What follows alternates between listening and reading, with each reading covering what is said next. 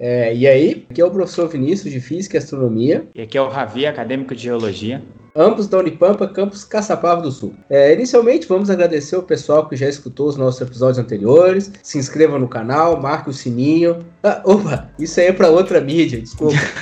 é, é, sabe como é que é, né? O cara ouve tanto YouTube que se confunde. É, mas aceitamos comentários e críticas aqui também, hein? Então, olha só, hoje a entrevista será com Milena Cristina Braz da Silva, estudante incendiária de um laboratório num colégio no interior de Ceará.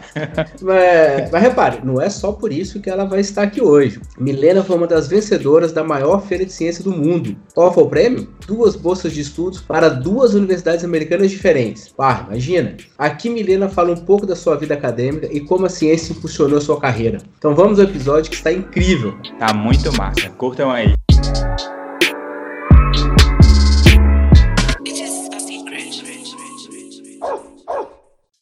Então, eu queria começar nosso bate-papo perguntando como é que surgiu a ideia que você apresentou lá no, na Feira de Ciências Internacional. Mas antes disso, eh, você pode falar um pouquinho o que, que é a Intel ISEF? Só para quem não sabe o que é ter uma ideia? A Intel ISEF é a maior feira de ciências do mundo para jovens pré-universitários. Ela acontece há mais de 70 anos nos Estados Unidos e ela reúne projetos estudantes de mais de 80 países. Então, imagine que é um evento é, rico em cultura e conhecimento porque em um só local eles conseguem reunir mais de 80 países. É a maior feira de ciências do mundo que tem os melhores e maiores prêmios para jovens cientistas, incluindo, por exemplo, viagens para a NASA com tudo pago, viagem para Israel com tudo pago. O menor prêmio que você ganha na Intel ISF são 500 dólares e você, o campeão geral ele consegue ganhar até mais de 100 mil dólares. Então você imagina o quanto essa feira é grande, o quanto ela é importante para nós que somos apenas jovens cientistas. Sim, legal você ter falado isso, porque ontem, que foi dia 13, a gente compartilhou uma lá no Instagram do podcast Cusco Velho, pra galera seguir aí, que a gente compartilhou uma história e uma postagem da Juliana Estradioto, que inclusive ganhou um desses prêmios, né? E ela recebeu uma bolsa para Israel, bolsa integral, tudo pago, só ela só precisava realmente do dinheiro da passagem. A vaquinha tá rolando, acho que a link tá no, na, na bio do Instagram dela, vale a pena dar uma conferida, para quem quiser ajudar, é claro.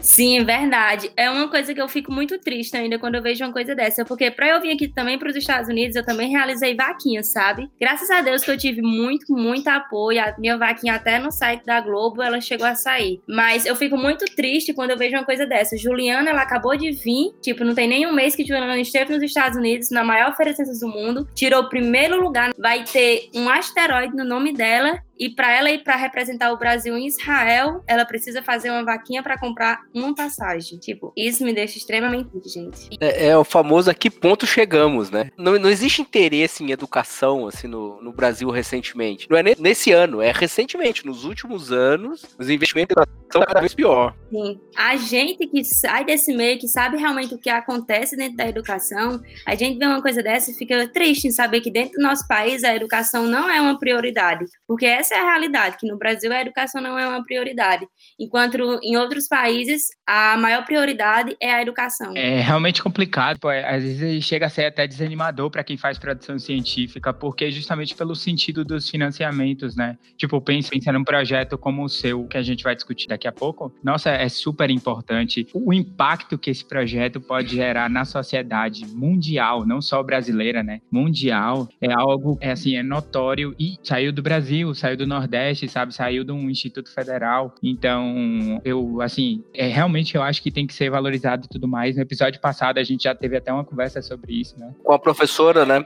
Uma a Lígia da, da USP fala até isso que o, o, estudante brasileiro ele tem essa essa criatividade essa capacidade de desenvolver atividades assim de uma forma diferente. Mas assim movendo para nossa ideia agora queria saber como foi mesmo como é que começou toda a sua trajetória até chegar na feira de ciências e apresentar o seu trabalho. E aí pode falar um pouquinho do seu, do seu trabalho para a gente é, entender mais ou menos o que, que é ele e, e quais são as implicações dele então eu entrei nesse mundo de feira de ciências, na verdade, bem jovem. Eu entrei com 10 anos de idade. Foi a minha primeira feira de ciências numa escola de ensino fundamental da minha, do, meu, do meu distrito. Que eu moro. Eu, gente, para vocês terem noção, eu moro em um distrito que tem 300 habitantes e 5 ruas. Vocês têm noção do quanto é pequeno era o distrito que eu morava na minha cidade? Super pequeno. Então, assim, a minha primeira participação nesse mundo científico foi aos meus 10 anos de idade, quando eu participei dessa feira de ciências que teve no meu colégio de ensino fundamental. E, na verdade, eu participei da feira de ciências, mas não como um projeto científico, apenas com um jogo de matemática, jogo de tabuleiro. E, assim, eu lembro perfeitamente que eu sabia que aquele ali era só um jogo, que não era. Eu achava que não era nada demais. Mas eu, com 10 anos de idade, eu já achava aquele mundo ali de ciências mágico, sabe? Era uma feira de ciências onde várias pessoas estavam apresentando trabalhos com temas totalmente diferentes e cada trabalho ali tinha a sua, a sua importância para a sociedade. Então, por mais que o meu fosse um trabalho pequeno, eu já sabia que eu queria conhecer mais daquele mundo científico. Apesar de eu ter começado com 10 anos, só aos 14 anos de idade foi de fato que eu aprendi o que era um projeto científico. Porque nos meus 14 anos de idade, eu dei do meu colégio, que era do fundamental, e iniciei o meu ensino médio, né? Uma professora chamada Socorro Lopes, ela estava com um projeto na escola que era um de feira de ciências que já existia no meu colégio, que ele se chamava IPCE, que era Incentivo à Pesquisa Científica na Escola. Era um projeto, ia competir na feira escolar. Só que o que acontece? Sabe aqueles projetos que já existem na escola, que nenhum estudante quer mais ele, porque ele já participou de várias vezes das feiras de ciências e não ganhou nenhum prêmio? Era o IPCE. Então, assim, esse projeto ficou rodando na escola muitas e muitas vezes e ninguém queria dar continuidade a esse projeto por conta dos anos anteriores. E aí, até então, que eu peguei e falei assim: ah, quer saber? Eu vou entrar nesse projeto por conta que, se ele é um projeto que incentiva a pesquisa científica na escola, logo eu vou ter que aprender a fazer um projeto científico, porque eu vou ter que incentivar outros alunos a fazerem projetos científicos. Então, eu vou ter que saber como. Porque você sabe que muitas vezes os alunos, quando vão, querem participar de uma feira de ciências ou de algo assim, vão pensando mais em um prêmio do que realmente no conhecimento ou na experiência que vai ter. E o que eu aprendi com isso tudo, que até vou falar depois no final, é que não é importante o prêmio, sabe? O prêmio que você vai botar no seu pescoço, uma medalha, é apenas uma consequência do que você fez. Então, você não deve focar no, na medalha, você deve focar no que você fez no, na caminhada. Mas enfim, né, para não falar disso agora. É, então, né, com o Socorro Lopes, com esse projeto, eu aprendi tudo que se relacionava a projeto científico. Eu aprendi o que era um relatório, eu aprendi o que era uma introdução, uma metodologia, um objetivo, porque até então eu participava de feiras de ciências no ensino médio, mas eu nunca tinha, eu não sabia o que de fato era uma metodologia, eu não sabia o que de fato era uma relevância, não sabia. Eu apresentava essas coisas, mas eu não sabia o que realmente era. E aí, como o IPC era um projeto que incentivava a pesquisa científica na escola, eu tinha que incentivar outros alunos a desenvolverem projetos científicos na escola. Porém, para eu incentivar esses alunos, eu tinha que ensinar eles de alguma forma. E para eu ensinar um aluno a desenvolver um projeto científico, eu preciso saber o que é um projeto científico. E aí foi onde eu também fiz alguns cursos, né, com professor e estudei bastante alguns leitores até que eu aprendi o que realmente era a base de um projeto científico. Beleza, com esse projeto que ninguém queria ele, eu consegui tirar o primeiro lugar na minha escola, primeiro lugar na feira regional da minha escola e ainda consegui ganhar o campeão geral no evento. Ou seja, um projeto que ninguém acreditava, consegui ter bons resultados com ele. O mais importante ponto que eu tirei desse projeto foi que Durante o desenvolvimento desse projeto, eu recebi muitas mensagens negativas, desde aluno até professores.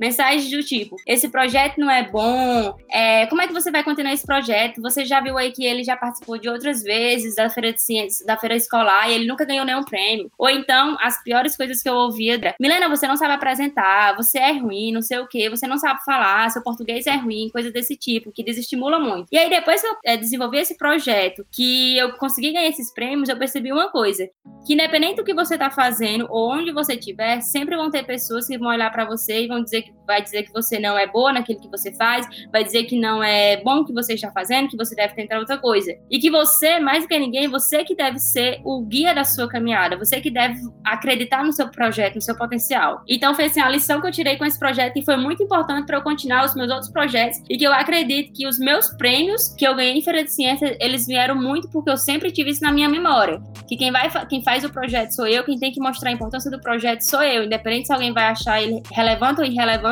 eu sempre vou achar que o meu trabalho é relevante. E isso é, eu mostrei nos meus outros trabalhos. Até porque é importante, tipo assim, pensa, se você que tá fazendo o trabalho, você, tudo que você não acredita alma no seu trabalho, é, realmente você não vai conseguir fazer com que ninguém acredite, porque você tá colocando todo o seu empenho ali para mostrar que algum ponto ou algum, algum objetivo ele, ele seja realmente ali validado. E se a pessoa não valida isso, né? Tipo, se a, se a outra pessoa, a pessoa que tá te assistindo, ela não compra essa ideia de você, que é a pessoa que tá apresentando, ela não vai comprar de, de mais ninguém. Ela precisa é, daquela afirmação mesmo da própria pessoa que está fazendo, do orgulho do trabalho. Exatamente. E ó, é tanto a gente tem muitas nas feiras de ciências, né? Porque assim, feira de ciências, querendo ou não, é uma competição. E o que acontece? Numa feira de ciências, todos os projetos que estão ali, eles são bons, eles têm relevância. E aí os avaliadores vão ali para é, selecionar os melhores. E os melhores ali não, não quer dizer que porque eu ganhei o primeiro lugar, que o meu trabalho é melhor do que o seu, que você precisa fazer outra ideia. Quer dizer que naquele momento ali eu convenci aquele avaliador ali que ele tinha que comprar a minha ideia. Então, muitas vezes está também no poder de como você apresenta a sua ideia. Eu lembro que na, na Feira de Ciências do ano passado, em, na Febras, na USP, eu tive um avaliador que ele era contra a minha ideia do meu projeto, por conta que assim, o meu projeto, ele, o meu segundo projeto, ele recicla isopor. E aí esse cara, ele tem uma empresa que fabrica isopor. Então, o meu projeto, querendo ou não, iria influenciar na empresa dele, iria, fazer com que ele ganhasse menos dinheiro. E acontece que ele era meu avaliador. E eu tive duas horas de conversa com esse cara. Mas enquanto eu não provei para ele, em nenhum momento eu aceitei ele dizer que o meu projeto era irrelevante para ele. Toda hora que ele dizia um argumento, mas é porque esse projeto aqui vai acabar com isso da minha empresa, eu jogava uma justificativa mostrando sempre a importância do meu projeto. Então, isso é muito importante, você saber o quanto o seu projeto, quanto a sua ideia é realmente relevante, realmente importante para a sociedade. Isso é domínio do conteúdo, né? É sinal que você sabe. Porque eu acho que é, é isso que é mais importante numa feira de ciência, para o avaliador. O produto pode ser bom, o projeto pode ser legal. Se você não demonstra que você realmente sabe o que tá fazendo, o cara não vai comprar a ideia, né? E é isso que você fez. Você tava justificando pro cara que tava negando e tu foi em cima.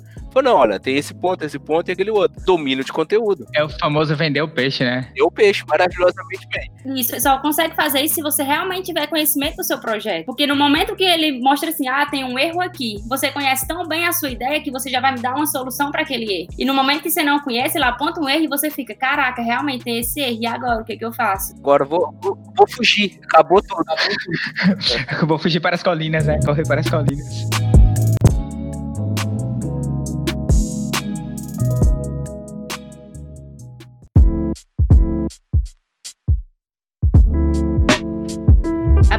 Várias e várias lições com esse projeto, foi um dos projetos mais importantes da minha vida, apesar de, tipo, não viajei com ele para lugares distantes, mas foi um dos projetos que mais me, realmente, assim, me ensinou coisas sobre esse mundo de ciência, sobre, sobre a vida até mesmo. No meu segundo ano do ensino médio, na Escola Pública Regular lá do Iracema, Figueiredo Correia, eu iniciei um, um novo projeto científico com Gabriel Moura, que é um colega que estudava junto comigo no ensino médio. O que aconteceu? Na nossa escola, colocaram ar-condicionado nas salas de aula. E aí, tava acumulando muito isopor na nossa escola. O que acontece? E Gabriel, com a ideia daquele isopor e com alguns conteúdos que a gente estava estudando em sala de aula, a gente desenvolveu um impermeabilizante de baixo custo e mais eficiente para ser utilizado em construções civis. Com esse material, a gente conseguiu viajar para várias feiras de ciências no Brasil e até mesmo fora do Brasil. A gente apresentou em Santiago, no Chile, onde tinham 12 projetos do Brasil representando o Brasil lá no evento e eu e Gabriel fomos os únicos campeões foi com esse projeto que eu e Gabriel participamos pela primeira vez da Mostra Tech, que é a maior feira de ciências da América Latina, que acontece no Rio Grande do Sul, lá em Novo Hamburgo. E aí, com esse projeto, eu e Gabriel conhecemos dois pontos assim que foram muito importantes para nossa história com feira de ciências, que foi o quê? A gente conheceu a Intel ISEF, conheceu na, na Mostra Tech, e a gente viu o que precisava ser feito para você conseguir chegar até a Intel ISEF, qual caminho você precisava trilhar. Então, a gente ali na, na, na Mostra Tech, a gente aprendeu esse caminho. E aí, a gente conheceu uma outra área muito nova que estava surgindo em 2016, que ainda, ainda é nova, que é a biotecnologia, modelagem molecular. Que é, por exemplo, assim, você não tem. No caso, a gente utiliza assim, né? Quando a gente é aluno de ensino médio, como a gente não tem bons laboratórios, a gente não tem equipamentos para desenvolver pesquisas, a gente está utilizando agora a biotecnologia, modelagem molecular, como um apoio para a gente, que aí a gente consegue desenvolver vários testes que a gente levaria anos para desenvolver em uma bancada no laboratório, a gente consegue desenvolver apenas com um computador. Nesse ano, eu e Gabriel descobrimos dois pontos: a Intel ISEF e, e a biotecnologia e modelagem molecular. Voltamos para o Ceará, começamos a pensar na nossa nova ideia, porque o Gabriel, assim, depois que a gente conheceu a, a Intel ISEF, a gente colocou um ponto na nossa vida que a gente só ia sossegar quando fosse para essa feira de ciências, que a gente queria porque queria. Quando você conheceu essa feira, assim, foi então que você decidiu trilhar o caminho até ela, assim?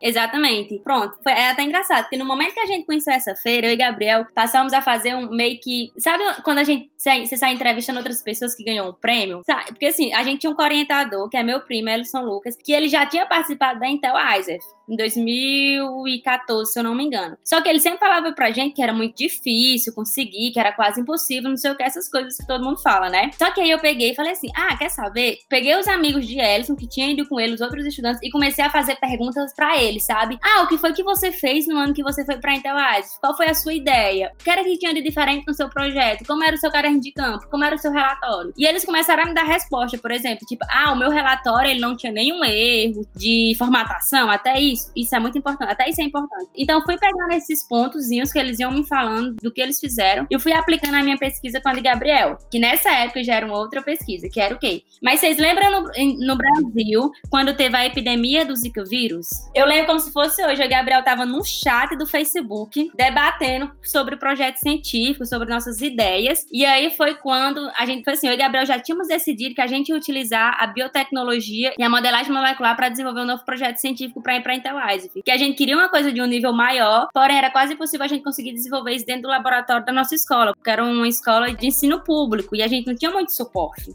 Foi mais que numa brincadeira, a gente no, no chat do Facebook eu disse assim: Gabriel, e se a gente fizesse alguma coisa com esse negócio aí de Zika vírus? Só que eu achei que Gabriel ia levar na brincadeira, sabe? Quando se fala assim uma coisa só por falar. E aí, que a gente não levou na brincadeira. Tipo, ele apoiou, ele falou, vamos fazer. Só que a gente achava que era impossível, sabe? Tipo, ah, mas é muito difícil com isso e tal. Aí a gente também não sabia muito bem sobre essa área de biotecnologia, de modelagem molecular, essas coisas. Aí, só que assim, a gente decidiu que ia trabalhar com o Zika vírus, isso em 2016. A gente tinha uma bolsa do CNPq, que era para investir em alguma pesquisa. Junto com essa bolsa, a gente conseguiu uma parceria com a Universidade Estadual UES, a Universidade Estadual do Ceará, a sede em Limoeiro do Norte, e lá eles tinham um professor que ele dava um curso para quem quisesse trabalhar com essa área de biotecnologia. Eles só faziam trabalhos com a biotecnologia e eles mandam muito bem. E aí a gente conseguiu contato com esse professor e a gente conseguiu fazer um curso, assim, umas aulas, sabe? Participou de alguns grupos deles e a gente aprendeu muita, muita coisa sobre biotecnologia, sobre softs, que é uma coisa assim que todo mundo acha que é muito difícil, que você consegue fazer simulações e você faria no laboratório, você consegue fazer em computadores, que todo mundo pensa que é difícil, só que é tipo muito fácil. Quer dizer, quando você estuda, né? Um pouquinho quer dizer também. É fácil quando sabe o que tá fazendo, né? É, sempre.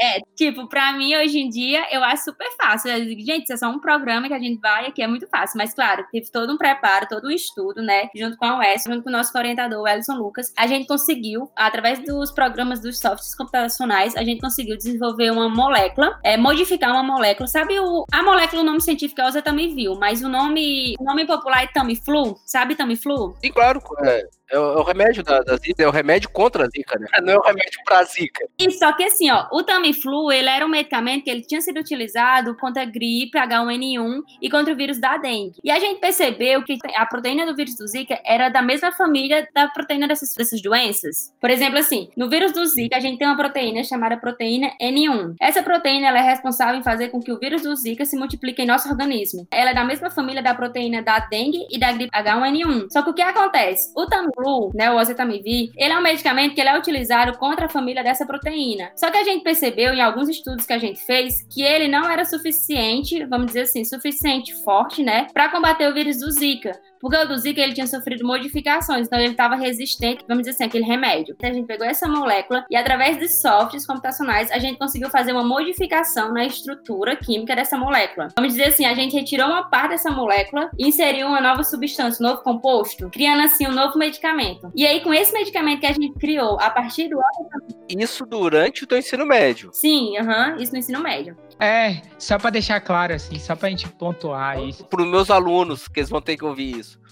Uhum. É, né? tranquilo.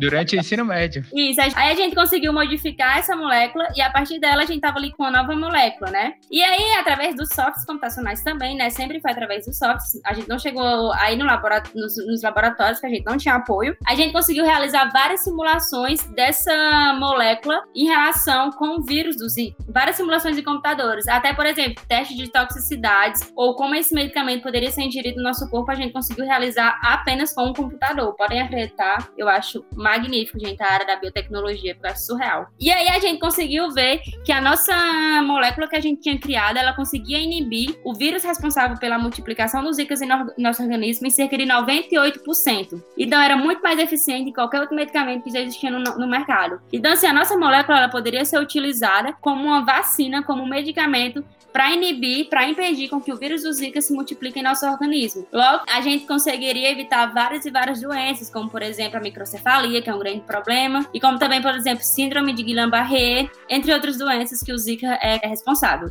E Milena, deixa eu te fazer uma pergunta. Depois vocês chegaram a fazer os testes mesmo? Chegou algum projeto a realizar os testes? Pois é, a gente fez essa primeira etapa, que foi através da biotecnologia das simulações. E para a ciência, essa é uma ciência muito exata, porque é o que eles estão usando atualmente agora nos, nos laboratórios. Porque, por exemplo, se a gente tivesse pegado essa ideia e fosse trabalhar numa, numa bancada em laboratório, a média para você realizar um trabalho desse é em torno de 10 anos. A média que tem de acordo com a ciência, para você conseguir construir um medicamento, sabe? E você precisa gastar muito dinheiro para você realizar testes, para você conseguir fazer tudo isso, você precisa de gastar muito tempo. Então, com a nossa metodologia, com a nossa ideia, a gente vai estar tá reduzindo esse tempo de 10 anos para 2 anos. Então, assim, a gente fez essa ideia para ir participar da Feira de Ciências. Quando a gente chegou na Feira de Ciências, a gente não tinha realizado ainda simulações em laboratório. Até então, estava só aplicado na biotecnologia. Só que, como eu falei, como na ciência eles acreditam muito, né? A gente conseguiu tirar a colocação e a gente participou da Mostra Tech e conseguiu ganhar a colocação para ir para a Intel Isaac.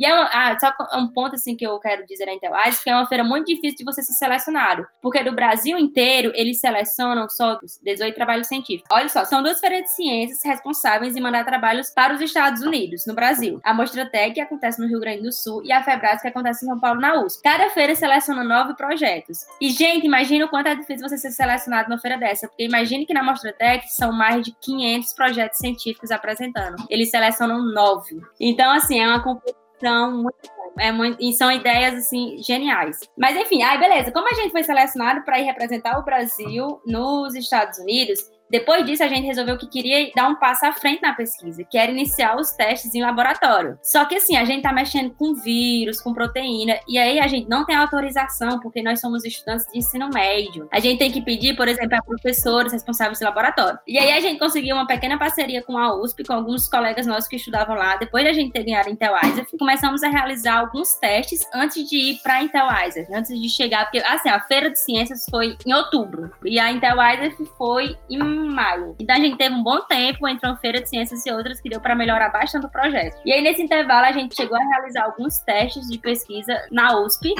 E os testes, gente, era tipo assim, os testes quando você está fazendo um trabalho de biotecnologia, você vai realizar uns testes em laboratório, esses testes de laboratório, eles vão servir para comprovar o que você fez na biotecnologia, para comprovar que aquilo que você está dizendo tá realmente vai acontecer. E a gente teve mais de 99% de a gente não chegou a realizar todos os testes por conta do tempo, né? Como eu falei, precisa de muito tempo.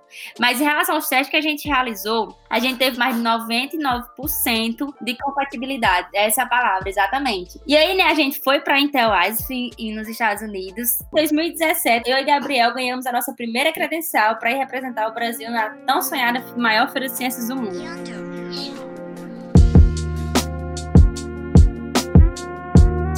Vou dizer, foi um sonho, gente. Aconteceu em 2017, a edição aconteceu em Los Angeles, na Califórnia. A gente vem para os Estados Unidos com tudo pago, sabe? Tudo, tudo pago. A gente passou uma semana, a gente só tem dois dias de apresentações no evento inteiro. É uma semana nos Estados Unidos com dois dias de apresentações. Um dia para os avaliadores e o outro dia para o público. A gente fica, tipo, nos melhores hotéis dos Estados Unidos. É realmente um luxo. Pra terem noção, sabe o parque da Universal Studios? Aquele que tem o, o globo girando e faz tananã, não sei o que, né? Sim. Tananã. É, começa o filme incrível. Isso. Gente, essa feira de ciências ela é tão grande que ela simplesmente parou o parque e colocou todos os estudantes dentro do parque. A gente tinha todos os brinquedos e todas as lojas, tudo liberado pra gente comer e brincar quantas vezes quisesse sem ter tempo de ir pra casa. Tem hora de voltar, acredita? Foi liberado pra comer? É isso mesmo que eu ouvi? Ave Maria. O estrago seria feito. Pra comer, uhum. sabe? Não tinha negócio de ticket, não tinha negócio nada. Você pegava o que você quisesse, você comia quantas vezes você quisesse. Agora tu olha para mim, gordinho bobo. Eu, eu, nem quero ganhar o prêmio, eu só quero ficar no,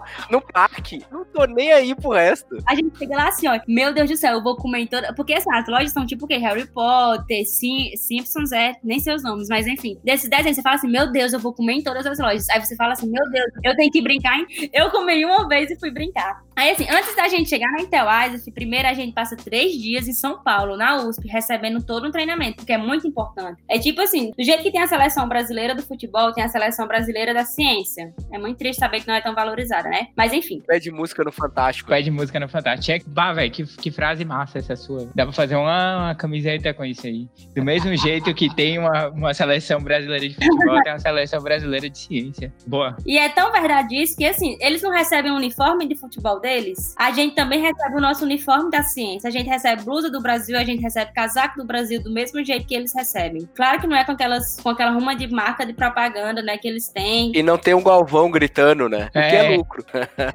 Não tem, exatamente. Não tem câmeras no segundo, não, não tem nossa divulgação. Mas enfim, é, uma, uma é sem explicação você ser selecionado para essa feira. E aí, antes da gente chegar na Intel nos Estados Unidos, Primeiro a gente faz uma viagem para a USP, onde a gente conhece todos os outros estudantes que vão representar, que vão junto com a gente representar o Brasil. E esses estudantes, é importante lembrar que eles são de diferentes regiões do Brasil, porque é obrigatório ter representantes de todas as regiões do Brasil. Então, assim, não é só pessoas do Sul, não é só pessoas do Nordeste, não, todas as regiões do Brasil estão presentes ali que é para representar o Brasil, então tem que ter projeto científico em todas as regiões, que eu acho isso muito incrível. A gente vai para a USP, passa três dias na USP antes de embarcar para os Estados Unidos, onde a gente recebe todo um treinamento, e esse treinamento vai desde como apresentar o nosso trabalho em inglês, porque a gente precisa apresentar em inglês, responder perguntas, até como se comportar de frente às câmeras, o que fazer, o que não fazer, o que é certo o que é errado, para poder, depois de três dias de treinamento intensivo, a gente embarcar para os Estados Unidos, né, com a delegação toda bonitinha, com blusa do Brasil. É muito lindo, porque quando a gente chega no aeroporto, a gente tem uma sala só pra gente no aeroporto, a gente tem uma fila especial e a gente fica se sentindo e as pessoas ficam parando para tirar foto no aeroporto, porque vê todo mundo com um terno do Brasil, né? Só que o negócio é, todo mundo já vem. Ah, vocês são o quê? Um time de vôlei?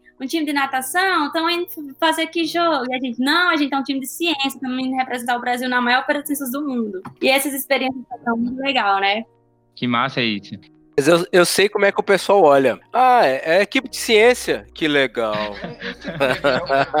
eu sei porque quando eu falava, ah, eu faço física. Ah, que bom. é, eu sei como é que é essa cara. Pessoal, ah, tô fazendo licenciatura. Aí o pessoal, ah. Uhum. Eu acho importante trazer um ponto aqui.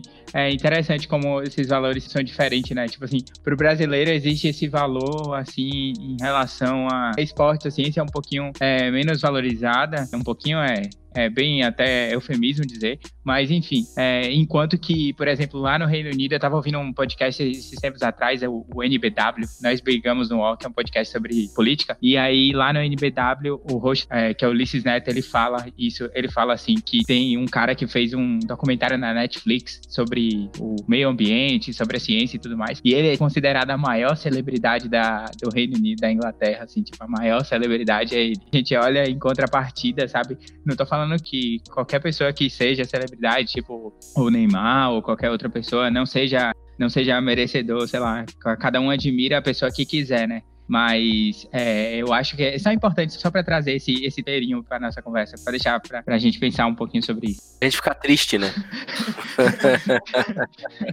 eu devia ter aprendido a jogar bola. Pois é, né?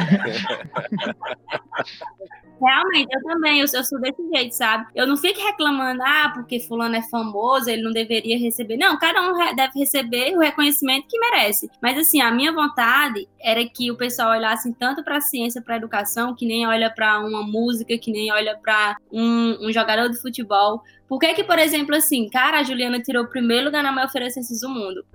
Cadê o reconhecimento dela no Brasil? Tipo, não tem. E aí, se você vê um. Gente, vocês acreditam que. Eu vou contar um, um, caso aqui que aconteceu, que é tão verdade como as pessoas não olham para a ciência. E na minha viagem para ir para o Chile com o Gabriel, em 2016, a gente não tinha financiamento, né? A gente nunca recebeu financiamento assim do governo, da Secretaria da Educação do nosso estado. E aí, olha só. Eu vou contar a real. Na mesma semana que eu e Gabriel, a gente foi, teve uma semana, a gente chegou aí na rádio da nossa cidade pedir dinheiro ao pessoal. Sabe quando, não sei, é porque provavelmente aí em vocês, eu não sei se é assim, mas na nossa cidade, como é pequena, as pessoas vão muito na rádio pedir dinheiro e as pessoas ligam doando, porque é uma cidade muito pequena. Todo mundo se conhece. Caçapava do Sul também é pequena. É uma cidade pequena, assim, é uma cidade que tem, por exemplo, tem muita beleza natural, né, Caçapava do Sul, mas é uma cidade pequena. É uma cidade pequena. E a rádio é muito importante. E a rádio é muito importante também. Realmente existe essa dificuldade de financiamento, sabe? Assim, pra, tanto para como teve para o seu projeto, para diversos outros projetos assim que existem, né? Ó, é o ponto que eu mais vejo assim, porque muita gente vem conversar comigo sobre ciência que eu não tô tendo financiamento. Eu vou dizer, eu sempre digo para todos, eu nunca, eu e Gabriel nunca tivemos financiamento, ninguém nunca, assim, tirando a Intel Isaac, né, que é tudo financiado. Mas até chegar a Intel Isaac, todas as outras feiras de ciências que a gente participou, a gente nunca recebeu financiamento de tipo, alguém chegar e dizer assim, toma, eu vou pagar tudo para vocês. A gente sempre deu nosso jeito, sabe? Se a gente, a gente ia pra uma feira de ciências, se a gente ganhava um tablet, o tablet não ficava pra gente. A gente já vendia aquele tablet pensando em uma outra feira de ciências que poderia aparecer no futuro. Então, assim, eu tento muito mostrar isso para as pessoas que me acompanham, né? A gente tem dificuldades? Tem, mas você também não pode deixar essas dificuldades parar você. Você precisa aprender a passar por cima dessas dificuldades. Porque imagine, por exemplo, se na minha primeira feira de ciências, que eu não tive financiamento, se eu tivesse parado, eu jamais estaria aqui onde eu tô hoje. Então, assim, as dificuldades a gente, a gente precisa lutar sempre por mais melhoras, mas a gente não pode usar a dificuldade como uma desculpa para não querer ir. E é isso que eu tento mostrar a gente tem que ser resiliente, né? Isso, porque todo mundo vem pra mim, Milena, mas é porque eu não tenho financiamento, eu não posso participar. Eu digo, eu nunca tive financiamento. E, não, e tipo assim, se as pessoas forem saber minha história, gente, ó, eu sou filha de um. Meu pai, ele não tem nem ensino médio, ele não tem nem ensino fundamental completo, meu pai. Tipo, nem ler meu pai sabe, sabe? Ele é agricultor, minha mãe, ela tem. Minha mãe teve só o ensino médio completo, que ela terminou já depois que eu já era grande, que eu ia com ela pra aula, que eu me lembro. Então, assim, a gente nunca teve renda grande. E, tipo, se eu conseguir estar tá aqui hoje, se eu conseguir participar de tudo que eu participei, foi porque eu fui atrás. Então, assim, qualquer outra pessoa também pode conseguir. E aí eu tento deixar isso bem claro. Com certeza foi isso que fez você ser vitoriosa. Isso aí. Porque tu não desistiu, tu falou assim, ó, eu vou fazer. Sim. Milena, mas você não tem dinheiro, você não, não vai conseguir. Ai, mas eu acho, gente, eu acho que nunca, nunca uma, uma frase me motivou mais como essa. Você não sabe apresentar projeto científico, você é ruim. Eu ouvi isso, eu nunca esqueço, gente. Gente, porque, mas eu acho engraçado, né? Porque outra pessoa teria. Porque, é porque eu sou muito assim, por exemplo, se você fala que eu tenho um erro, eu vou aceitar, só que eu vou querer mostrar para você que, independente de qualquer coisa, eu vou fazer isso aqui, sabe? Tipo assim, eu sou movida a desafios. Então, eu, me ajudou muito, né? Tipo, as mensagens negativas que eu recebi. Claro que ninguém se sente bem ouvindo uma mensagem negativa, né, gente? Isso faz vocês pensar muito. Não é bom. Isso é meio desanimador, mas a ideia é usar isso para te jogar para frente. É, isso que eu ia falar, na verdade. Tipo, tem dois lados isso. Existe o lado do ânimo mesmo, tipo, da pessoa usar isso como alavanca. E existe o lado também do, do desânimo pra pessoa que pode desistir com base nisso. Então, é, eu acho que é importante também. É, isso depende da pessoa, é claro, mas é importante você também saber como você dá um feedback pra uma pessoa, entendeu? Eu, na verdade, assim, eu, eu não sou a favor de quem faz esses tipos de comentários. Eu, eu detesto quem desmotiva outras pessoas ou quem diz esses tipos de frase. Porque cada pessoa é diferente. E eu sei que a maioria das pessoas, uma grande parte das pessoas, elas não se motivam com frase assim. E assim, por mais que eu tenha, tenha servido para me motivar, para me impulsionar para frente, eu sei que em muitos momentos eu acreditei nessas frases, sabe? Não foi assim, ah, quando a pessoa disse assim, você não sabe apresentar, você acha que eu, quando eu cheguei em casa, eu não fiquei pensando nisso? Claro que eu fiquei. Só que aí eu peguei essa frase e fui ver, que eu tô errando? Por que, que ele disse que eu não sei apresentar? Alguma coisa errada ele viu pra ele ter dito essa frase. Mas assim, é o tipo de pessoa que eu sou, de eu gosto de analisar onde eu tô errando e tentar fazer melhor. Mas tem muitas pessoas que escutam frase dessa e acreditam e desmotivam. Então, assim, eu falo isso que é muito importante. Você não pode chegar dizendo essas frases, porque você não sabe qual é o tipo daquela pessoa que você tá lidando. Por exemplo, meu diretor do meu colégio, ele descobriu que eu era a pessoa que, se você desafiasse, eu ia querer mostrar que eu era melhor do que você tava dizendo. Então, ele já passou tudo que ele ia fazer, ele me desafiava, sabe? Eu lembro que ele falou uma vez assim: todo mundo tava me dando parabéns, porque eu tava viajando muito. Só que eu não tirava, não tava tirando 10 nas provas, sabe? Tipo, tava tirando 8, sabe? Não, não assim, eu nunca tinha legado. E na minha escola tinha um prêmio de aluno nota 10, que era para quem conseguia tirar 10 nas, disciplina, nas disciplinas. E aí ele falou assim: É, né? Parabéns, tá viajando muito, tá conhecendo muito lugar, ganhando muito prêmio, a escola é muito orgulhosa de você. Mas tá aí, eu duvido se esse aluno nota 10. Impossível. Gente, pra que ele foi dizer isso? e não era nem por conta que eu queria 10, não sei o que, não. Mas eu juro, isso foi na metade do meu segundo ano do ensino médio. Da metade do meu segundo ano médio pro terceiro ano, só foi 10 do meu boletim. Só por eu queria mostrar pra ele que eu conseguia viajar e conseguia ser aluno nota 10. E isso é competitividade. É comprometimento. Mas, tipo, tá vendo? É tipo, o tipo de pessoa que eu sou. As pessoas não são assim. A maioria não, não é assim. E eu tenho muito cuidado quando eu tô conversando com pessoas. Acho que a pessoa tem que se identificar como que você é. O ponto-chave é esse, é você identificar como é que é a pessoa. No caso, assim, eu como professor e orientador, é, é assim que eu faço, né? Pelo menos é assim que eu tento. Eu identifico como é que é a pessoa e tento puxar daquele jeito. E cada um é diferente. Isso. Ele tá falando isso, mas é mentira. Na verdade, ele sai aí apontando o dedo pra todo mundo, sabe? Tipo, você fez isso, você fez aquilo, não sei o que. Brincadeira, gente. Tô brincando, pelo amor de Deus. Oh, eu tô mentindo pra guria aqui, pô.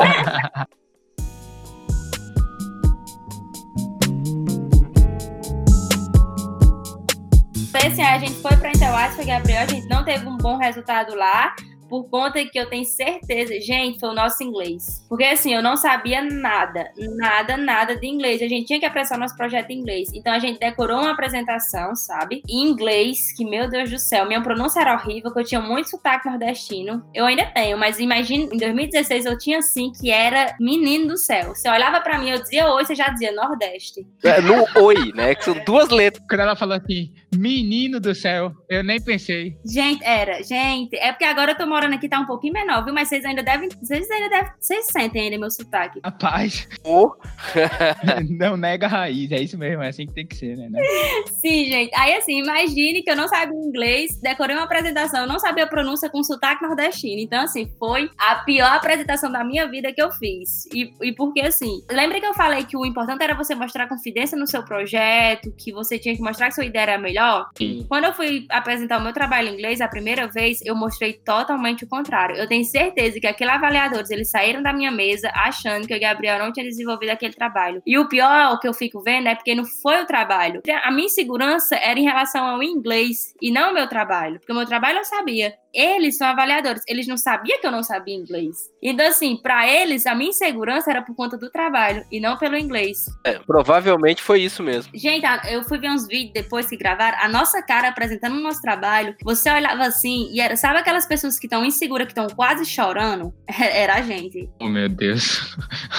bah, que, isso é complicado, né? Porque, tipo, até isso também. Infelizmente, a gente tem inglês muito básico também, né? Tipo, não tem. A gente tem uma aula de conversação. Eu digo que eu não tive inglês, gente, porque eu não tive inglês. No meu ensino fundamental, as aulas eram de sexta-feira, dia de sexta-feira, toda sexta tinha um tal de planejamento, a gente nunca tinha aula de sexta no fundamental. Quando chegou no ensino médio, no meu primeiro ano, o professor de inglês não falava inglês, aí ele colocava a gente para ir pro laboratório usar o tradutor para traduzir uns textos. Então, assim, eu não tive inglês, sabe? Eu digo que eu não tive inglês. Nem verbo to be o cara ensinou, é sacanagem. Entendeu? Eu vim aprender o verbo to be no terceiro ano do ensino médio quando trocou de professor. Beleza, aí em 2017 a gente foi pra feira, teve todas essas experiências, principalmente com o inglês, e aí a gente voltou, né, para o Brasil. A gente tava terminando o ensino médio e foi onde eu e Gabriel tomamos rumos diferentes. Porque o que aconteceu? Gabriel participou Intel Adif, amou a experiência, sabe? Porque foi a primeira vez que teve nos Estados Unidos e amou, foi tudo muito lindo eu já era um pouco diferente de Gabriel. Eu voltei da Intel Asif e aí eu lembro perfeitamente. Veio um pensamento na minha cabeça. Eu percebi que eu tinha ido para a Intel Asif em 2017, mas que infelizmente eu não tinha aproveitado a feira de ciências em si. É muito louco isso, mas olha só. Eu percebi que foi uma das melhores semanas da minha vida? Foi. Mas eu percebi que eu não tinha aproveitado a feira, que eu tinha aproveitado os Estados Unidos. Eu tive uma semana no evento. Eu só permaneci no evento no dia de apresentar. Nos outros dias que era livre, eu tava na calçada da fama, tava em Hollywood, tava, sabe, conhecendo lugares, tava em lojas. Enquanto eu tava lá no evento, tava fantástico, sabe? Tipo assim, enquanto eu tava andando com o Gabriel, era Hollywood e tal, era a primeira vez, tudo bem, era uma chance. Só que quando eu voltei para casa, na minha semana de reflexão, eu pensei assim, Caraca, o meu maior sonho era participar dessa feira de ciências. Eu lutei tanto para chegar lá. E quando eu cheguei no meu maior sonho, no meu melhor momento, eu não aproveitei o evento, eu aproveitei a cidade. E aí, assim, as pessoas me perguntavam sobre a feira e eu percebia que eu não tinha, sabe, aquela sensação que eu achava que eu ia ter de explicar sobre o que era a feira. E aí eu falei assim: quer saber? Eu vou botar um novo objetivo na minha vida. Eu vou de novo para essa feira, custe o que custar, vou de novo para essa feira e eu vou aproveitar a feira em si, não quero nem saber dos Estados Unidos. E aí foi quando aconteceu a loucura. A gente tinha terminado o ensino médio e tinha saído o resultado do Enem e tal. E aí eu tinha passado para algumas faculdades. Tinha passado para engenharia civil em Fortaleza, para uns cursos no, nas, em, em, universidades distintas, né? E aí, Gabriel pegou, disse assim: Milena, já o projeto científico, vou para minha faculdade. Passei, ele passou para biotecnologia, né? Porque era, ele gostou muito da área de biotecnologia. Vou para minha faculdade, não sei o que você vai fazer aí, tudo bem, vamos encerrar aqui. E aí eu falei: gente, quer saber? Eu não vou para a faculdade agora. Eu vou pegar esse ano, que eu, eu também não sabia o que eu queria fazer da minha vida. Eu vou entrar no IFCE, no curso técnico, e aí nesse curso eu vou desenvolver um projeto científico e vou participar da Intel de novo. E depois disso eu vou pra faculdade. Vocês acreditam, gente, que eu fiz isso? Gente, aí não tem noção do quanto as pessoas estavam decepcionadas comigo quando eu escutava dizer assim: não, eu não vou pra faculdade, eu vou pra um curso técnico. Meu diretor era decepcionado. Todo mundo, sabe? Menos minha família, porque minha família, ela sempre apoiou o que eu quero fazer. Tipo, eu falei, mãe, pai, eu não vou pra faculdade esse ano, eu não sei exatamente o que eu quero cursar na faculdade, eu quero ir pra Intel de novo, e eu vou pra um curso técnico. Que é curso técnico subsequente, sabe? Quando você termina o ensino médio, você faz o, o subsequente. É, é o pós-médio, né, que chama. É quando eu dei aula num curso desse, de radiologia, chamava pós-médio. Era depois do ensino médio, mas antes da faculdade. Não, eu, nem nem eu precisei, eu só precisei, na, no, no tempo da seleção, foi pelo histórico escolar, sabe? A média do histórico escolar era a seleção, tipo, nem fiz prova nem nada. Era muito fácil. E aí, né, peguei, larguei a faculdade, né, e aí fui para esse tech. Lembra daquela ideia do impermeabilizante que eu falei que eu e Gabriel tínhamos iniciado no primeiro nosso projeto? Sim, lá no primeiro ano, né? É porque assim, eu não contei essa parte, mas dentre esse experimento do impermeabilizante, eu e Gabriel causamos um pequeno incêndio no laboratório da nossa escola. Pequeno incêndio, isso me dá medo. É.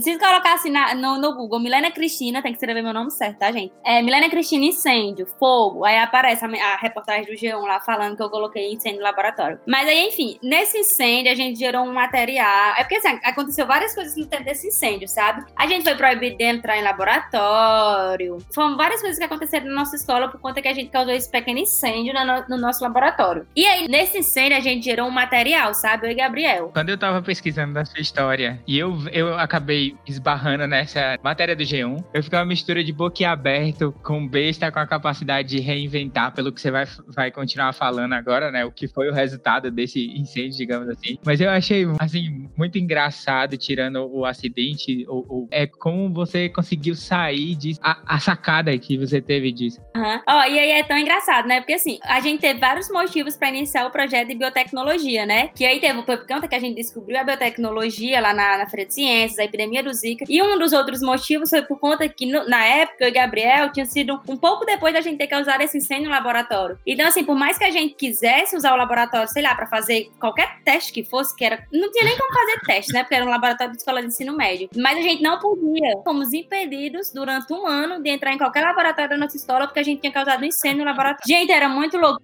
Eu vou ter que concordar com o colega aí, porque realmente tá pondo fogo no negócio, né? É, e, e, o engraçado foi que, assim, o meu diretor, ele falou que era caso de expulsão. Porque a gente tava no laboratório sem o responsável do laboratório, sabe? Sem supervisão de um adulto. É, a gente fez umas coisas erradas. Rebeldinho foi, é, juvenil. Rebeldes na ciência. Você, tava, você só podia entrar na sala de aula. Isso, na sala de aula, na sala de aula. Não podia entrar nos laboratórios. Só que, tipo, até no laboratório de informática, eu não podia entrar. E eu tinha um curso lá e eu tive que cancelar o curso porque eu não podia ir. Foi muito tenso. Engraçado, né? Agora é engraçado. Aí, assim, aí nesse incêndio a gente gerou um material. E esse material, até hoje eu tenho esse material lá. Eu, gente, eu acho que é, às vezes, eu não sei não, às vezes, não sei se vocês acreditam em Deus, mas às vezes eu acho que é coisa de Deus. Porque assim, imagine que eu coloquei incêndio numa estufa, que eu gerei o um material e que eu não joguei esse material no lixo. Por que, que eu não joguei esse material no lixo? É real. Tá não sei porque eu não joguei. Não, não sei. Aí eu levei esse material pra minha casa e até hoje esse material tá lá em casa no meu guarda-roupa. A, a matéria-prima mesmo, né? O primeiro, assim. Quando chegou no IFCE, mostrei meu histórico de ciências pra alguns professores e falei que eu queria desenvolver alguns projetos. E aí eles, os professores começaram a, a fazer, se eu já tinha ideia e tal. Eu falei que eu tinha algumas ideias, queria trabalhar na área do meio ambiente e que talvez eu ia utilizar aquela ideia do impermeabilizante, queria deixar melhor, sabe? Quando eu, eu lembrei que eu tinha esse material, e aí eu contei pro meu professor, foi quando eu passei a olhar aquele material com uns olhares diferentes, sabe? Porque assim, a primeira coisa que eu percebi dele, do material, foi que assim, ele tinha entrado a uma temperatura muito elevada, porém, a única coisa que tinha acontecido com o material era que ele tinha mudado de cor. Mas assim, em relação à estrutura do material, tava perfeita, sabe? Tipo assim, ele só tinha mudado de cor. E então, foi esse ponto que me fez ficar curiosa. Gente, um incêndio desse, tipo, essa temperatura tão elevada, e esse material não ter desgastado, não ter acontecido nada, só mudado de cor, tem alguma coisa aí. Aí foi onde eu fui estudar, né? Todos os materiais que eu utilizei na composição da, daquele material final, né? Tipo, e comecei a ver características disso. Até, né, no IFCE de Limeiro do Norte, né, depois de realizar alguns testes, eu realizei a minha primeira aplicação do meu material, que foi com o meu primeiro problema que eu pesquisei. Vocês sabem o que é um navio petroleiro? Sim, sim. Aqueles grandões que carregam petróleo e de vez em quando fura e derrama petróleo. Resumidamente. Pronto, exatamente. Resumidamente. Pois é, um dos problemas que eu identifiquei, que eu fiquei assim, a primeira vez que eu fiquei absurda foi que o quê? Todos os dias Poucas pessoas sabem disso, mas todos os dias acontecem viagens de navios petroleiros de um porto a outro. Por exemplo, vamos supor, São Paulo, Rio de Janeiro, e eles carregam petróleo. E aqueles navios, eles são gigantescos. É, ali na parte de baixo dos navios, eles carregam, eles têm umas plataformas que eles carregam petróleo, tipo assim, imaginem, sabe uma banheira de bebê?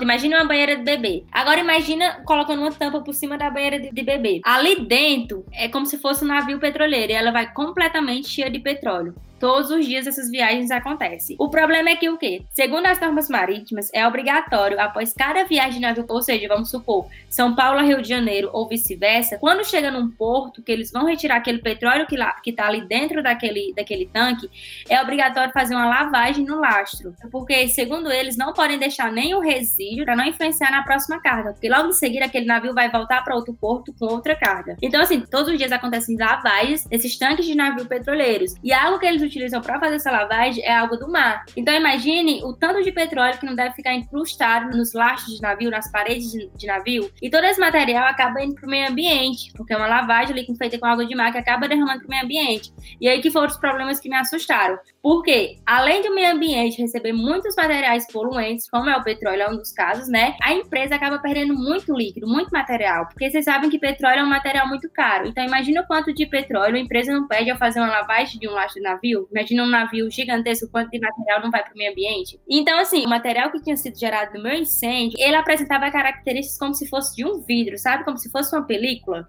E então eu pensei assim, será que se esse material for utilizado, por exemplo, como uma película protetora no lastro do navio, ele vai conseguir fazer com que o petróleo escorra e assim diminua a lavagem de lastro de navio petroleiro, porque se não fica resíduos no material, logo a lavagem não vai ser tão obrigatória, ou se for obrigatória, vai menos material para o meio ambiente. Um, um teflon naquelas nas panelas de que não usa óleo, né? Sabe qual que eu tô falando? Isso, exatamente. Pronto, daquele jeito ali. Que é o sonho do estudante universitário, né? pra fazer miojo. É, pra fazer, pra fazer ovo. Ovo pra pôr no miojo. Por que, que é tão caro, meu Deus? Aí, né, beleza. Essa foi a minha primeira hipótese. Só que aí, depois de ter essa hipótese, eu fui testar o meu material. E foi aonde eu me surpreendi, que eu descobri mais uma característica. O meu material conseguia repelir líquidos apolares. Ele conseguia repelir óleo, ele conseguia é, tipos de óleo diferentes, ele conseguia repelir 97% de petróleo, é, gasolina, vários tipos de óleo. E foi onde eu percebi que a minha hipótese, vendo que sim, ele poderia ser uma, uma alternativa para utilizar como uma película protetora nos lastros de navios, fazendo com que o petróleo escorra e que diminua essas lavagens, que impeça essas lavagens, ou que vá menos material para o meio ambiente, que nem a empresa perca e que nem o meio ambiente fique poluído com esse material. Aí foi onde eu tive a minha segunda ideia. O meu material, eu percebi que ele estava com características de repelir líquidos, líquidos apolares. Então eu pensei assim, será que se eu fazer uma solução química com esse material, se ele está repelindo, eu não vou conseguir mudar as características dele, fazer o reverso, fazer ele absorver ou porque ele estava repelindo. Ok, ele estava evitando esse material para o meio ambiente, diminuindo as lavagens. Só que ainda existia muito petróleo no meio ambiente, muito petróleo no mar, porque o maior problema não é as lavagens, são os vazamentos de petróleo que acontecem também diariamente, que não tem uma solução realmente viável. Então foi onde eu pensei que se eu trocasse as características químicas desse material, se ele fizesse uma reversão, se ele estaria repelindo, ele iria conseguir absorver. E se ele conseguisse fazer isso, eu iria conseguir utilizar uma parte do material repelir os líquidos do navio e uma outra parte poderia ser utilizada utilizar para adsorver ou absorver, eu vou explicar por que eu uso a palavra absorver, para absorver aquele líquido que fosse derramado no meio ambiente. E aí foi quando eu estudando, descobri uma, uma substância, um, um, produto químico que conseguia fazer essa troca iônica, né? Na verdade, que é uma troca iônica falando quimicamente, que aí trocava as características do material. Consegui fazer essa substância, gente, fiz o teste do meu material com petróleo, que acho que você viu no meu Instagram, não viu que eu postei um vídeo essa semana, Ravi? Eu vi, eu vi. É, esse vídeo também tem na matéria do G1. Aí eu peguei o meu material, gente, fiz essa substância química, né? Que é, infelizmente, eu não posso falar qual é essa substância, porque é o segredo da minha, do, meu, do meu projeto, né? Um dos segredos dos meus projetos. E consegui criar esse novo material, que eu chamo ele de cristal poroso. Os meus materiais, na verdade, eu chamo eles de cristais. O primeiro é o cristal liso, que é um cristal que consegue repelir os líquidos apolares. E o segundo é um cristal poroso, que ele faz o revés, que ele consegue absorver. E ele conseguiu absorver é, mais de 68% do líquido que era derramado. Só que assim, 68% de um líquido que era derramado, eu achei que não era, não era muito. Eu falei assim, ah, tudo bem, todo mundo me lembra, não sei o que. Eu falei, ah, tudo bem, é legal, mas eu acho que a gente pode melhorar essa ideia. E aí eu comecei a procurar é, materiais, né? Comecei a estudar mais. E aí eu descobri um material que ele é chamado polipropileno. Vocês conhecem polipropileno? Aquele material que vem revestindo, quando você compra guarda-roupa, não vem um plástico revestindo guarda-roupa, molde. Sim. Porque eu percebi que esse material, ele tinha características hidrofóbicas. Ele consegue separar, por exemplo, os sais da água. Porque foi assim, ó, eu realizei, eu peguei o meu material a primeira vez, eu fiz a minha, a minha reação com ele, consegui esse material poroso, né? E aí eu realizei testes neles. No primeiro teste foi com água doce e o segundo teste com água salgada, que era água do mar. No meu primeiro teste, eu vi que ele conseguia absorver mais de 90% do petróleo. Só que na água salgada, ele não conseguia absorver mais que 70%. Que já é uma porcentagem impressionante, né? Isso. Só que aí eu percebi o quê? Se na água doce conseguia absorver mais de 90, na água salgada, se ele estava conseguindo absorver só 60, eram os sais daquela água provavelmente que estava influenciando o material. Eu pensei isso, né? E quando eu comecei a pesquisar e achei esse outro material, que é o polipropileno, que ele não é reciclado e que ele acaba indo para o meio ambiente. E eu vi que ele tinha essas características hidrofóbicas de separar, por exemplo, me ajudar a separar os sais da água e fazer com que o processo de adsorção acontecesse mais rápido e mais eficiente. E eu pensei assim, ah, se eu usar esse material, vai ser um ponto positivo para o meu projeto, porque eu vou estar reutilizando outro material que não tem uma alternativa para ele depois dele ser usado. Então, peguei esse material e junto com ele consegui criar o meu material final, né, que é o meu cristal poroso com polipropileno com minha reação. E foi onde ele conseguiu repelir na água salgada mais de 97 do, do petróleo derramado no mar. Então, assim, fiz o teste depois, né? Na água doce, ele repeliu 99,9% do petróleo derramado naquele ambiente. E na água salgada, ele conseguiu repelir mais de 95%. Mas pensa, 95% na água do mar é uma porcentagem muito alta. E 99,9% na água doce. 99,9 é 100%. É, 100%, né? É porque assim, foi na água doce, gente. Na verdade, assim, você nem consegue ver, sabe o que fica na água doce, porque como é. Não, tipo assim, só o material em si repelia mais de 90% na água doce. Quando a gente colocou o polipropileno, que ajuda né, a acelerar o processo, aí foi que, tipo, absorveu completamente. Só que assim, a gente não pode dizer que é 100%, porque tem aquela suspeita, né? Aí fizemos isso, a, a, ideia é magnífica. Porque assim, quando a gente vai desenvolvendo um projeto científico, pelo menos eu sou assim. Eu faço uma coisa, eu quero um novo desafio, sabe? Eu quero sempre um novo desafio, eu quero sempre uma coisa nova. Eu acredito que sempre a gente pode melhorar em alguma coisa. Tipo, esse projeto aqui eu sei que eu posso melhorar ele em várias coisas. E aí foi quando eu pensei assim: beleza, conseguimos retirar o petróleo do meio ambiente. E agora? O que, é que eu faço com esse material? Foi quando eu pensei na possibilidade da empresa que derramou aquele material conseguisse recuperar esse material. E aí consegui achar uma técnica simples de destilação lá. Com esse processo, a gente consegue é, separar o petróleo do cristal do nosso material. E aí a empresa consegue recuperar esse petróleo utilizar novamente. Ou seja, além da gente limpar o meio ambiente, né, tirar o impacto negativo que aquele petróleo ali vai causar naquela área, a gente consegue fazer com que a empresa não perca material, que o material volte para a empresa, trazendo impacto desde a área ambiental como na área econômica. Só que, como eu falei, a pesquisa ainda não para por aí. é, depois de fazer tudo isso, eu pensei assim, é, é porque assim, nessa época eu estava trabalhando na área ambiental, então sempre assim, o meu curso era técnico meio ambiente. Então a gente sempre pensa em, tipo, na área ambiental, aplicar isso ao que você está estudando. Aplicar né? isso ao que a gente está estudando. Foi aí onde eu pensei assim, beleza. A minha ideia inicial, o meu material, os meus, esses cristais, gente, eles são feitos do isopor. Tipo assim, todos são materiais reutilizados, sabe? São feitos, é feito do isopor. A gente retirou o isopor do meio ambiente, eu consegui produzir esses materiais, tá ajudando nessa do derramamento de petróleo no mar. Mas e depois de ser utilizado, esse material vai voltar para o meio ambiente poluindo da mesma forma que o isopor normal já polui? Porque não faz sentido. Por exemplo, assim, tudo bem que eu tô resolvendo um problema do petróleo, mas se o meu material, depois do petróleo, ele voltar para o meio ambiente da mesma forma poluente ou até mais poluente, a minha ideia inicial de, de reciclar o isopor não vai fazer sentido, entendeu?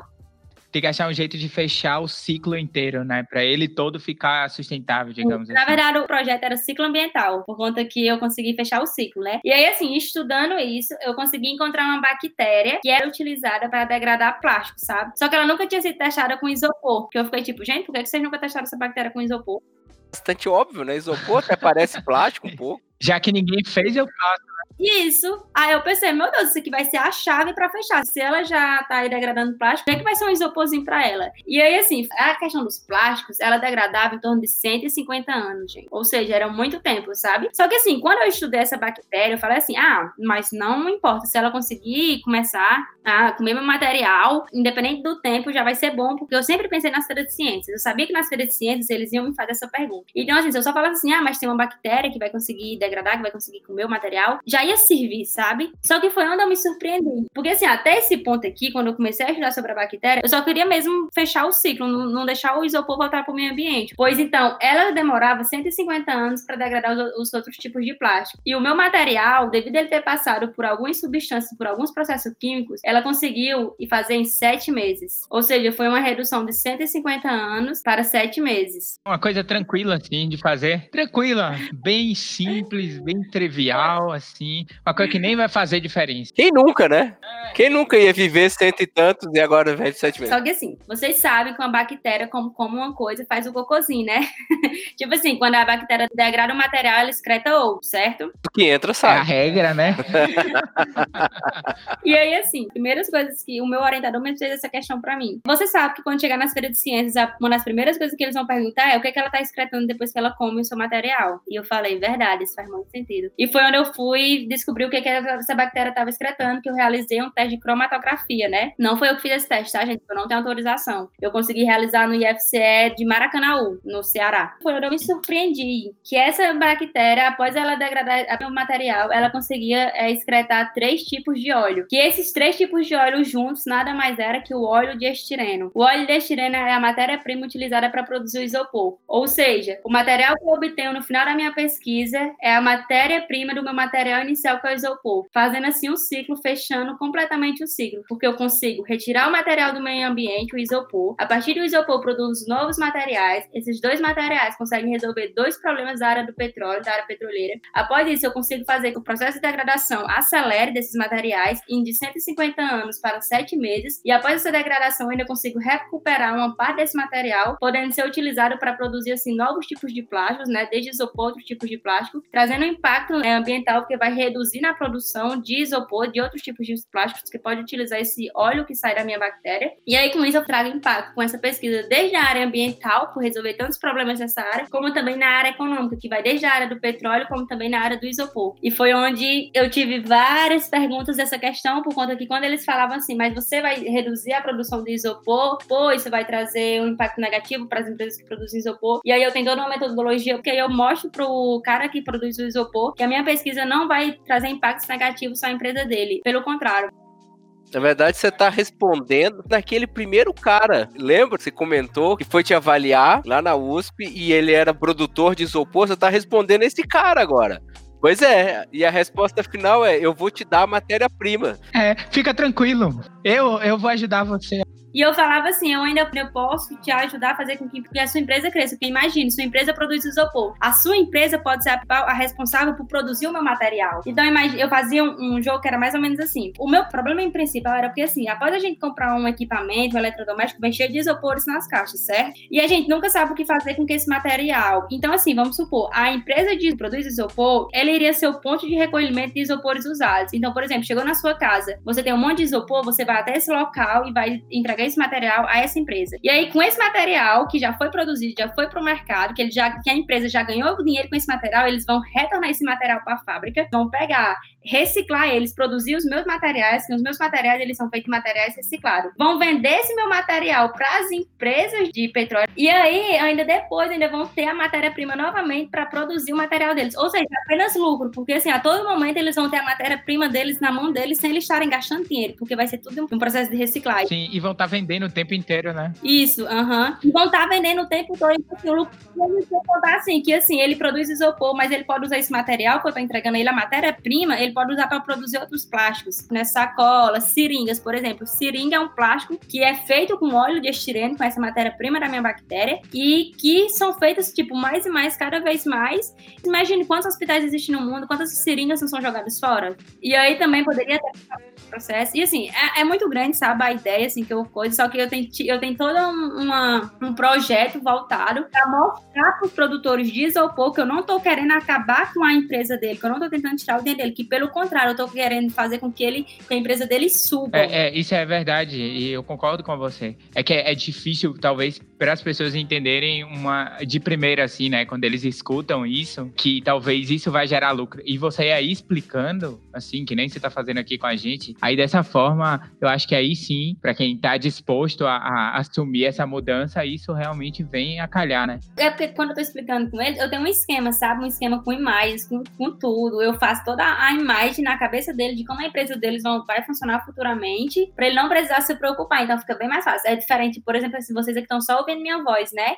Quando eu estou conversando com eles, eu tenho um esquema que eu falo: ó, não, o isopor vai entrar aqui, você vai fazer isso, o isopor vai gerar isso, a renda vai ser essa. Eu tenho até, tipo, quanto que eles ganham atualmente e quanto que eles podem ganhar, entendeu? Assim, é porque assim, você realmente tem que saber com quem você está trabalhando, tem que saber defender, tem que entender da área. Tipo assim, eu estudei essas questões do isopor, estudei as questões do petróleo, porque assim, eles focam muito em questão de preço de dinheiro, né? Então eu estudei como é que o, o mercado deles funciona. Para assim, aquelas questões que tem no mercado deles, que são onde eles perdem dinheiro e que eles não têm resposta. Então, são nessas questões que eu tento mexer, mostrando a resposta com o meu projeto, que é para eles verem o quanto pode ser eficiente, o quanto pode ser relevante a minha ideia para a empresa deles. Mas é porque é muito grande, então é uma discussão muito grande.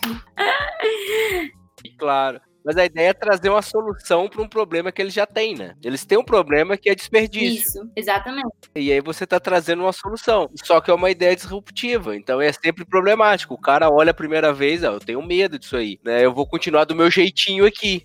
E aí tu tem que vender a ideia. Com... Imagino que você deve usar a apresentação com vídeo, não sei mais o que, o cara ver acontecer, né? Muito interessante. Sim, isso. o cara vê acontecer. Quando ele chega no final, se ele tiver pergunta, ele não tem mais pergunta, porque tudo ali eu já mostrei ele dando a resposta. Tipo, se ele diz assim, ah, mas se isso aconteceu, eu digo, não, mas se isso aconteceu, tem essa solução. Se isso acontecer, tem essa solução. Então é, assim, é na verdade é assim, né? Como a gente tem que trabalhar. Porque, por exemplo, assim.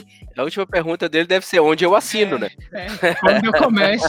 o que é mais legal, porque assim, ó, quando eu tive esse avaliador, ele foi. Gente, ele começou 10 horas da manhã no meu projeto. Ele saiu, era mais de meio dia, sabe? Nesse dia eu perdi o almoço do evento. E todo mundo tava preocupado comigo, por conta que num avaliador não pode demorar duas horas no projeto. Só que ele demorou. E eu não mandei ele embora. Apesar do o pessoal da organização disse que ele tinha que sair, só que quando vieram dizer que ele tinha que sair, eu falei, não, pode deixar ele ficar, que a gente tá conversando. Foi porque no final, aí escute, teve o evento, né? Na Febras. Aí no final, depois de tudo, ele veio dizer que ele fechou minha planilha e veio me dar os parabéns, porque ele falou que ele chegou no meu projeto com a ideia que ele ia sair de lá ele foi sincero comigo. Ele falou assim: eu fui com seu projeto, com seu resumo, sabendo que eu ia destruir sua ideia, que você não ia me mostrar uma alternativa e que minha empresa ia continuar do mesmo jeito. Mas você conseguiu me convencer tanto que simplesmente eu fechei seu planilha, dei nota máxima em tudo, porque você no final, você não. Eu, se todas as perguntas que eu fiz, você tinha uma resposta. Só que nem foi fácil. Foi a primeira vez que eu peguei um cara que realmente era de uma empresa, sabe? Até então eu pegava biólogo, pessoal de ecologia, pessoal de química, que é mais fácil você convencer essas pessoas. Mas um dono de uma empresa, para você convencer ali, é um pouquinho mais difícil.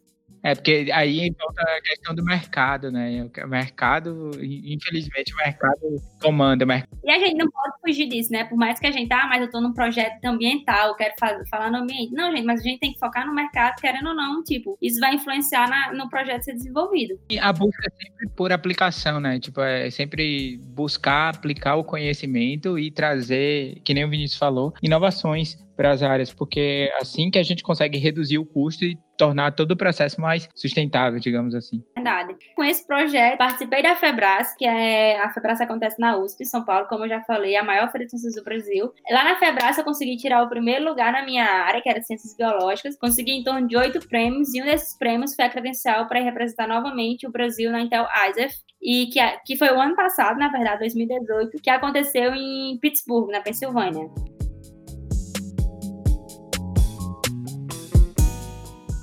Bem, como era de se esperar, temos muita história para falar. Bem, na verdade, temos nada, né? Milena tem muita coisa para nos dizer e vamos ter que dividir o episódio em duas partes. E aqui termina a parte 1. Então, daqui a alguns dias, a gente vai estar disponibilizando a parte 2 para vocês. Espero que vocês curtam. É isso aí.